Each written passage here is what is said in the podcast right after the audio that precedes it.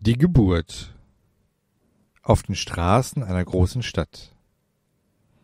Der Baum bemerkte, dass dieses Wesen der Phantomat ziemlich nahe war und dass die alleinige Gegenwart seinen menschlichen Freund nicht wohl bekam.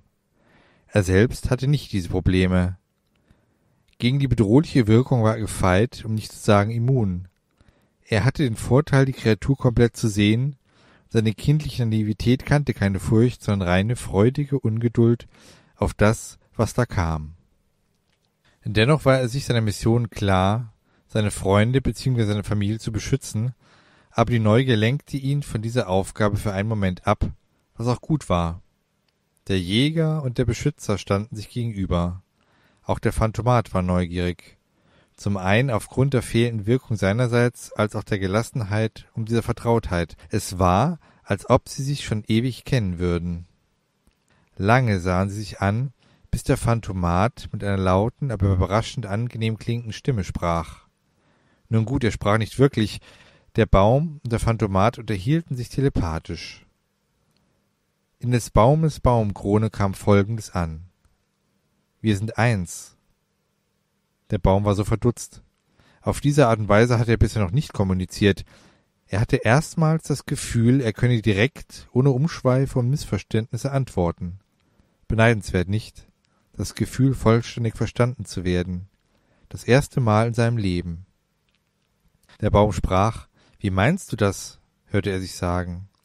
Er war so glücklich, sich zu hören und gehört zu werden. Er hatte bis eben keine Ahnung, wie schön verbale Kommunikation sein kann. Du und ich, wir sind gleich, wiederholte der Phantomat etwas energischer, und er wollte verstanden werden. Es war für ihn wiederum erstmals wichtig, von seiner Beute verstanden zu werden. Kindlich naiv und sichtlich erfreut, die ersten Erfahrungen einer direkten Kommunikation zu machen, antwortete der Baum Ach, bist du auch ein zum Leben erwachter Baum? Sichtlich genervt und enttäuscht, dank der Erkenntnis, dass sein Gegenüber doch nicht so intelligent und somit zugleich mit ihm war, erwiderte der Phantomat gereizt Nein, ich meine das doch anders. Wir haben dasselbe Innenleben. Wir stammen von. Der Baum unterbrach ihn noch freudig naiver als zuvor. Bist du auch aus Holz? Wir sind wohl aus demselben Holz geschnitzt, was? Hihi. Nein, was bist du doch für ein Blö. Der Phantomat stockte und dachte über den zweiten Satz des Baumes nach. Doch. Im Grunde genommen hast du recht. Wir sind aus demselben Holz geschnitzt. Wir haben denselben Vater, wollte er noch sagen, doch weiter kam er nicht da ihn sein Gesprächspartner schon wieder unterbrach. Oh, wie fein, dann bist du auch ein lebendiger Baum. Juhu! Da wurde dem Phantomat bewusst, dass dies ein ziemlich langes Gespräch werden würde. Und das, wo doch gar keine Zeit hatte. Denn sein Boss schätzte Zeitverzögerung überhaupt nicht. Der hatte ein straffes und ziemlich exaktes Zeitmanagement. Jegliche Abweichung machte ihn rasend vor Wut aber er musste die Zeit und somit seine Chance nutzen, eine weitere Kreatur, die durch die Cleaner geschaffen wurde und ein eigenes Bewusstsein entwickelte, kennenzulernen. Bisher hatte er seinen Kopfgeldjäger und Attentäterjob immer ziemlich gewissenhaft und exakt durchgeführt. Da wird sein Boss wegen diesem einen Mal doch nicht gleich sauer werden. Oh, wie sehr er sich doch irrte. Der Cleaner dieser Parallelwelt wurde etwas ungehalten. Wie kann er es wagen, so zu trödeln? Wie ein Donnergrollen erfüllte die Stimme das feuchte, morastige und für reguläre Wesen viel zu heiße Umfeld. Seine fluchenden Laute verursachten leichte Beben an der Erdoberfläche. Menschliche Wissenschaftler würden den Erdplatten wieder die Schuld dafür geben. Sollten sie nur. Zumindest würde es niemanden verwundern und den natürlichen Verlauf dieser Welt, dessen reibungslosen Ablauf er die Verantwortung trug, nicht negativ beeinflussen. Was diesen Ablauf allerdings bedrohte und schlechtes Licht auf ihn warf, war die Tatsache, dass in jüngster Zeit einiges Paranormales auf dieser Welt auftauchte, was er ebenfalls in Form des paranormalen Kopfgeldjägers, der ihn gerade so schwer enttäuschte, zu bekämpfen versuchte. Erst das Auftauchen von Menschen aus einer anderen Welt, dann ein gefährlicher Dämon, obendrein ein lebender Baum, der von einer Welt stammte, auf denen solche Geschöpfe gar nicht existieren durften, und dann noch ein Beauftragter, der mit einem Ometiometer die Welt verunsicherte, indem er zwischen Zeit und Raum umhersprang. Es gab nur eine Erklärung, die so unerhört war, dass sie gar nicht sein bzw. passieren durfte. Einer seiner Kollegen, die ebenfalls ein so wichtiges Amt des Cleaners ausübten, mussten dafür verantwortlich sein. Wer sonst konnte Sprünge zwischen den Welten realisieren? Auch ein Beauftragter, ein extrem anpassungsfähiger Gnom noch dazu, musste einen Auftrag bzw. eine Mission haben, denn nur dadurch konnte er an einen Ometiometer gelangt sein. Ein Diebstahl war ausgeschlossen, denn dieses Homiziometer war sehr mächtig und ebenso stark mit seinem Partner verbunden. Aber wieso? Sein Verdacht stabilisierte sich, als er durch die Augen seines Kopfgeldjägers blickte und genau das sah, was sein Verdacht bestätigte. Der lebende Baum hatte Cleaner-Bestandteile in sich, die nicht von ihm waren und die ein Laie als Würmchen deklarieren würde. Sein beauftragter Kopfgeldjäger, der Phantomat, konnte diese auch erkennen, jedoch interpretierte er fehl. Er dachte, es seien die Bestandteile seines Herrn und Meisters, nämlich ihm. Denn von der Existenz anderer wusste er nicht. Er dachte ebenfalls, einen von ihm Beauftragten vor sich zu haben, und er verstand nicht, wieso ein Beauftragter einen Beauftragten jagen sollte. Das irritierte den armen Phantomat extrem. Aber eines hatte der Cleaner und der Phantomat gemeinsam. Sie waren beide sehr verwirrt, abgelenkt in ihrer Wahrnehmung und äußerst verdutzt. Leider wurde diese Ablenkung ausgenutzt.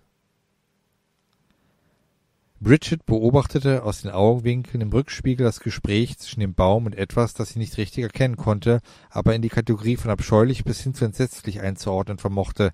Also entschied sie sich nicht weiter auf ihre Augenwinkel zu konzentrieren, da mittlerweile die Nackenhaare aufstanden und ihre Haut die Oberflächenbeschaffenheit einer Gans annahm.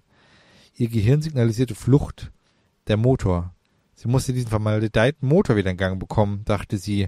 Noch einmal drehte sie den Schlüssel herum, betete zu wem auch immer und wer auch immer gerade Zeit für sie unter Einfluss auf ihr Schicksal hatte und hoffte, das vertraute Geräusch eines startenden Motors zu vernehmen.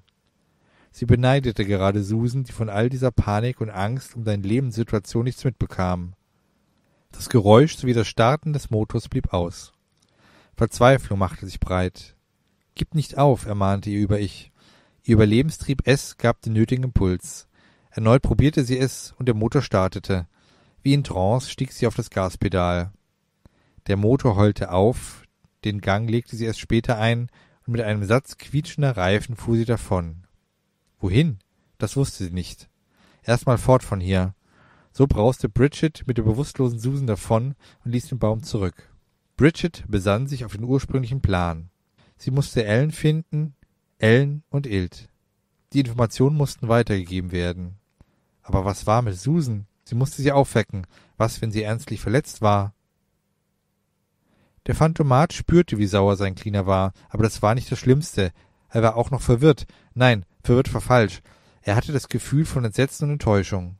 Und das galt nicht ihm, sondern etwas Höherem, ausgelöst durch den Baum, der etwas Vertrautes und doch auch Fremdes ausstrahlte eine Art Zwillingsbruder, von dem er nichts wusste, welchen man aber plötzlich traf. Doch die Vertrautheit, die Sehnsucht nach einem Verwandten und die Neugier waren größer als die Furcht vor seinem Boss und die Wichtigkeit seines Auftrages. Zum ersten Mal fühlte sich der Phantomat zu jemanden hingezogen und spürte eine ebenfalls große, wenn auch gleich naive, erwiderte Geschwisterliebe dieses Baumes. Aber seien wir mal ehrlich, setzte eine ehrliche große Liebe nicht gegenseitige Naivität voraus? Jetzt jedenfalls waren die beiden auf sich gestellt, und auch der Baum wurde von seinen Begleitern im Stich gelassen. Schon verrückt, dieser lebende Baum. Dieser lebende Baum vor ihm war kurz zuvor noch eines seiner zu exekutierenden Missionsziele, aber dies war jetzt nicht mehr wichtig. Hätten die beiden Augen gehabt, sie hätten sich lange angesehen. Hätten die beiden Münder gehabt, sie hätten gelächelt. Dann schließlich fielen sie sich erleichtert in die Arme, wenn sie welche gehabt hätten. Sie umhüllten sich, die Würmchen, die Teilchen der Kline, aus denen sie bestanden. Sie reagierten mit bzw. aufeinander. Diese Kettenreaktion hatte Auswirkungen. In rasender Geschwindigkeit entstand ein neuer DNS-Strang, dann ein weiterer, und aus der Gattung lebender Baum und Phantomat entstand etwas Neues. Eine neue Lebensform.